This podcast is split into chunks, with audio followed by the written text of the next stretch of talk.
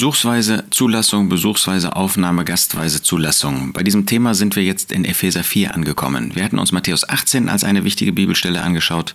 Wir haben uns 1. Korinther 10, den Tisch des Herrn als wichtige Bibelstelle angeschaut und dann auch 1. Korinther 12, wo wir finden, was die örtliche Versammlung, die örtliche Gemeinde in Vergleich oder in Beziehung zu der weltweiten Gemeinde ist. Jetzt kommt Epheser 4, wo wir das Thema der Einheit ganz besonders vorgestellt bekommen. Da finden wir in Vers 1, dass der Apostel sagt, ich ermahne euch nun, ich, der Gefangene in, im Herrn, dass ihr würdig wandelt der Berufung, mit der ihr berufen worden seid. Der Apostel geht zurück auf den ersten Vers von Kapitel 3, wo er schon einmal von seiner Gefangenschaft gesprochen hat, dadurch aber auf eine andere Spur gebracht worden ist. Der Geist Gottes hat ihn dazu geführt, über das Geheimnis, über den ewigen Ratschluss Gottes im Blick auf die Versammlung zu sprechen.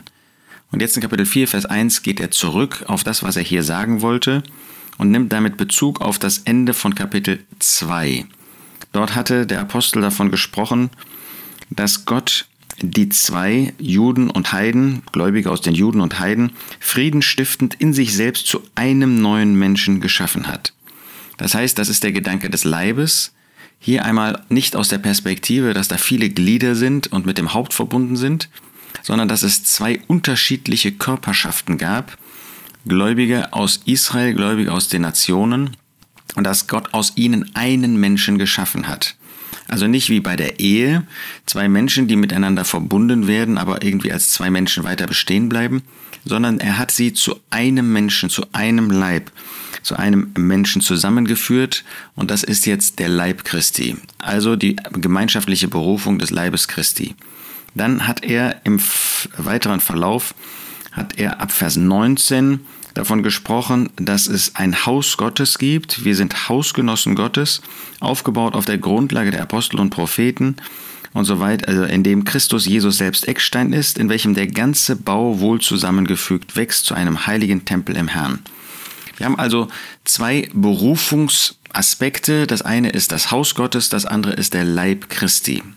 Es geht also hier in Epheser 4 nicht um die persönliche Berufung, die an anderer Stelle auch vorgestellt wird, sondern um eine gemeinschaftliche Berufung. Und derer sollen wir würdig wandeln. Würdig wandeln der Berufung, mit der ihr berufen worden seid, nämlich als Haus Gottes, als Leib Christi. Dann heißt es in Vers 2, mit aller Demut und Sanftmut, mit Langmut einander ertragend in Liebe. Das zeigt uns, hier ist noch nicht von der Einheit des Geistes die Rede, was aber die Voraussetzung ist, um diese Einheit des Geistes in der richtigen Art und Weise auch zu verwirklichen. Es ist also nicht die Einheit des Geistes selbst, die hier im zweiten Vers vor uns kommt, sondern es ist die biblische Gesinnung im Miteinander, wie wir diese Einheit des Geistes bewahren sollen im Band des Friedens. Und dann heißt es in Vers 3, euch befleißigend die Einheit des Geistes zu bewahren in dem Band des Friedens. Hier sehen wir also, was wir tun sollen, nämlich die Einheit des Geistes bewahren. Und das ist ein persönliches und ist ein gemeinsames Handeln. Es muss natürlich im persönlichen Bereich anfangen, denn ich persönlich werde aufgefordert, die Einheit des Geistes zu bewahren. Ich kann das aber nicht alleine, sondern ich kann das nur mit anderen zusammentun. Das heißt, es ist auch ein gemeinsames, ein gemeinschaftliches Handeln, diese Einheit des Geistes zu bewahren, und zwar im Band des Friedens. Nun stellt sich natürlich die Frage, äh, was ist die Einheit des Geistes?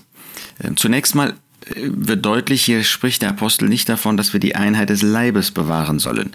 Zunächst mal ist wichtig dabei zu verstehen, dass von der Einheit des Leibes ohnehin nicht die Rede ist. In Vers 4 sagt der Apostel dann, da ist ein Leib. Er spricht also von dem einen Leib, aber er spricht dann nicht von der Einheit, wobei das äh, vielleicht jetzt äh, keine große Unterscheidung ist. Aber es steht eben hier nicht in Vers 3, dass wir die Einheit des Leibes oder den einen Leib bewahren sollen. Warum nicht? Der eine Leib existiert. Das ist etwas, was Gott geschaffen hat durch den Heiligen Geist. 1. Korinther 12, Vers 13. Was mit dem Pfingsttag, Apostelgeschichte 2, existiert. Und der existiert. Zu jeder Zeit gibt es den einen Leib, der aus allen Erlösten besteht. Wenn wir den bewahren sollten, würde das bedeuten, dass wir mit allen Gläubigen immer zusammen zum Beispiel das Abendmahl, das Gedächtnismahl einnehmen sollen, äh, denn sie alle sind Gläubige. Und zwar dann unabhängig davon, ob sie im Bösen leben oder nicht, wie ihre Lebensausrichtung ist oder nicht, ob sie kommen wollen oder nicht. Die Einheit des Leibes kann man nur bewahren, indem man mit allen das Gedächtnismahl hat, die Gemeinschaft pflegt.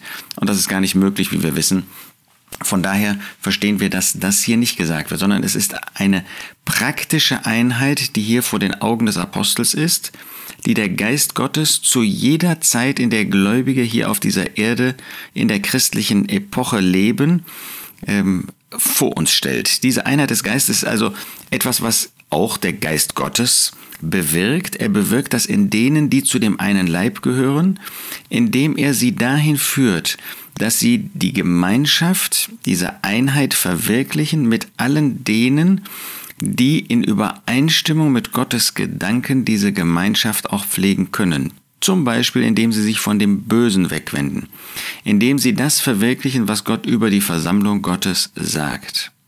Es ist also die Kraft oder der Grundsatz, womit die Erlösten gemeinsam als Glieder des einen Leibes handeln, und zwar indem sie dem Wort Gottes gehorsam sind und gehorsam sein wollen. Es geht also nicht nur darum, dass man zum Leib Christi gehört, sondern, sondern dass man auch in Übereinstimmung mit Gottes Wort, mit dem, was der Herr Jesus über seine Versammlung, seine Gemeinde, den Leib Christi sagt, handelt. Diese Einheit des Geistes führt zur Gemeinschaft, die Gottes Absichten und Ziele in der Bildung und Aufrechterhaltung des einen Leibes beachtet, und zwar in Trennung von allem Bösen. Gott hatte ja ein Ziel, hat eine Absicht, als er den einen Leib bildete. Er wollte nicht, dass sie irgendwie zusammen sind. Er wollte nicht, dass die Gläubigen, die zu dem einen Leib äh, gehören, irgendwie leben, sondern es war sein Ziel und seine Absicht, dass sie diesen einen Leib bilden, indem sie nach Gottes Gedanken sich von dem Bösen trennen, von dem Bösen absondern und in Gemeinschaft mit dem Herrn Jesus, in Gemeinschaft mit Gott leben. Das wird verwirklicht bei der Einheit des Geistes. Bewahren bedeutet dabei das Aufrechterhalten unserer Beziehungen und zwar zu allen Heiligen gemäß dem Geist Gottes nach Licht und Liebe. Das heißt, die Beziehungen, die wir als Erlöste innerhalb dieses einen Leibes haben, diese, die es gibt, und zwar die Beziehung zu allen Heiligen, sollen wir nach der Maßgabe des Geistes Gottes, also im Gehorsam zu der Wirkung des Geistes Gottes, der ein Heiliger, der der Heilige Geist ist, in Übereinstimmung mit Licht und Liebe den Wesenszügen Gottes haben. Licht, das heißt, dass wir alles das abweisen, ablehnen, was in, im Widerspruch zu Gott und zu seinem Geist und zu seiner Heiligkeit ist. Und Liebe bedeutet, dass wir das mit einem Herzen tun, das sich ausstreckt zu möglichst allen Gläubigen. Das ist nicht möglich, wie wir wissen, weil es solche gibt, die es gar nicht wollen. Oder weil es solche gibt, die in Sünde leben. Oder weil es solche gibt, die sich eine eigene Gruppe, eine eigene Gemeinde bilden. Aber bewahren bedeutet, dass wir mit Fleiß uns anstrengen, mit möglichst vielen dieser Heiligen, dieser Gläubigen, die zu dem einen Leib äh, gehören, das zu verwirklichen. Einheit bedeutet dabei, es ist kein gegensätzliches Handeln. Es wäre, wäre ja widersinnig, wenn wir ähm, äh, im Widerspruch handeln äh, zu dem, was andere Gläubige an anderen Orten tun. Sie wollen das in gleicher Weise tun, wenn sie dem Herrn gehorsam sein wollen, wenn sie sich im Namen des Herrn, Matthäus 18, versammeln, ähm, dann werden sie das ja nach den gleichen Grundsätzen tun. Und wenn wir dann jemanden aufnehmen, den sie nicht aufgenommen haben, wäre das das Gegenteil von Einheit, das war Entzweiung. Das würde, wie wir an anderer Stelle gesehen haben, bedeuten, dass es zwei Leiber gäbe. Das gibt es nicht. Also Einheit bedeutet nicht ein gegensätzliches, ein widersprüchliches Handeln, sondern in Einheit. Der, der an einem Ort zugelassen ist, aufgenommen ist, ist das auch an einem anderen. Harmonie kommt hinzu, es ist also eine Harmonie der örtlichen Versammlungen im Handeln, was die Einheit betrifft, was Aufnehmen und Ausschließen betrifft. Einheit ist eben Harmonie, ist im Einklang mit dem, was andere örtliche Versammlungen tun, was ähm, Aufnehmen und Ausschließen betrifft. Man fragt sich, ähm, wo wird diese Einheit verwirklicht? Ist das am Ort? Ist das überörtlich? Und natürlich ist völlig klar, wir werden als erstes einmal aufgefordert, die Gläubigen in Ephesus das in Ephesus zu tun und wir an unseren Orten, also was mich betrifft, zum Beispiel dann eben in Darmstadt. Aber der Apostel Paulus sprach hier von dem einen Leib, von dem Haus Gottes Und äh, damit wird deutlich, es geht ihm nicht nur um Ephesus, sondern es geht ihm um die Versammlung Gottes auf der ganzen Erde. So ist auch die weitere Belehrung den Versen 7 ein Hinweis darauf, dass der Herr zum Beispiel Gaben, der verherrlichte Christus Gaben gegeben hat seinem Leib. Und das hat er nicht in Darmstadt getan, sondern das hat er weltweit getan.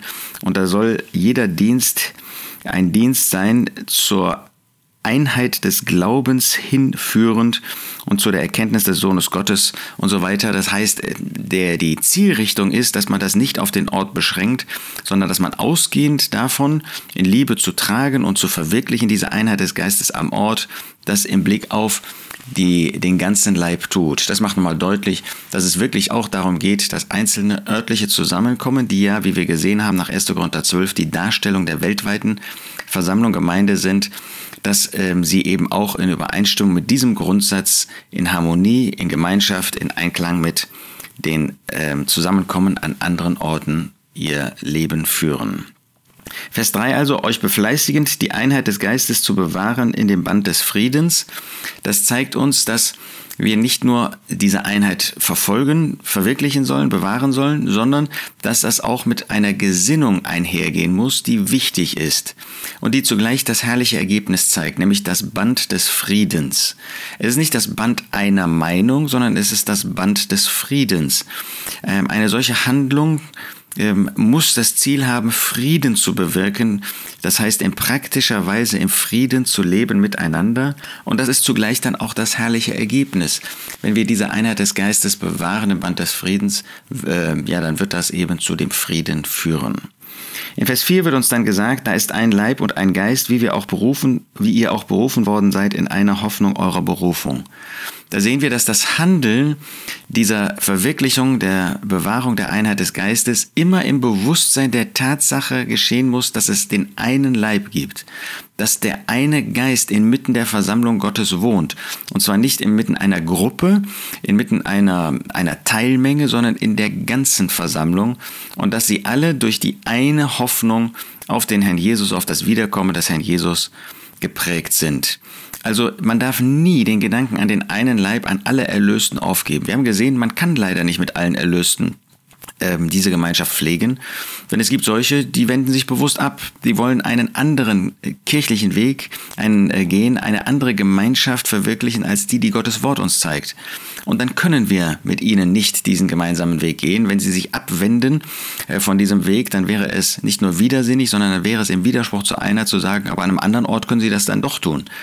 Nein, leider ist das dann nicht äh, möglich. Und doch soll uns immer beseelen dieser Gedanke, der eine Leib. Alle Erlösten sind zu dieser einen Versammlung zusammengefasst, so geformt worden. Und wir sollen, war immer möglich, das mit allen Heiligen verwirklichkeiten.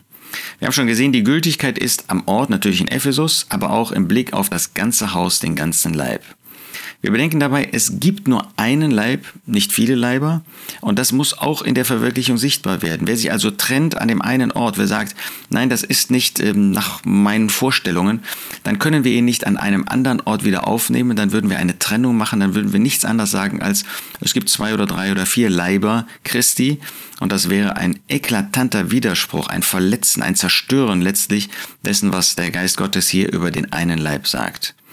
Und das heißt zweitens eben auch, dass örtliche Versammlungen, örtliche Zusammenkommen immer in Harmonie und Einheit handeln sollen und nicht im Widerspruch zueinander. Wenn man sieht, dass an einem Ort jemand zu Unrecht nicht aufgenommen oder zu Unrecht aufgenommen worden ist, dann wird man sich mit diesem Zusammenkommen beschäftigen, wird man mit ihnen reden, wird man versuchen, sie nach dem Wort Gottes zu überzeugen und die Grundlage für die Überzeugung kann immer nur das Wort Gottes sein aber wenn ein solches Zusammenkommen oder eine Gruppe von Gläubigen verharren möchte auf dem Weg, der nicht schriftgemäß ist, dann können wir ähm, letztlich nichts tun und werden natürlich dann äh, feststellen, dass es kein Zusammenkommen mehr ist auf der Grundlage der Schrift und nicht mehr diese Gemeinschaft mit ihnen pflegen können.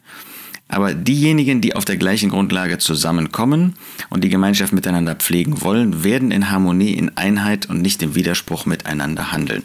Eine wunderbare Belehrung, die wir auch heute im 21. Jahrhundert noch verwirklichen können und verwirklichen wollen.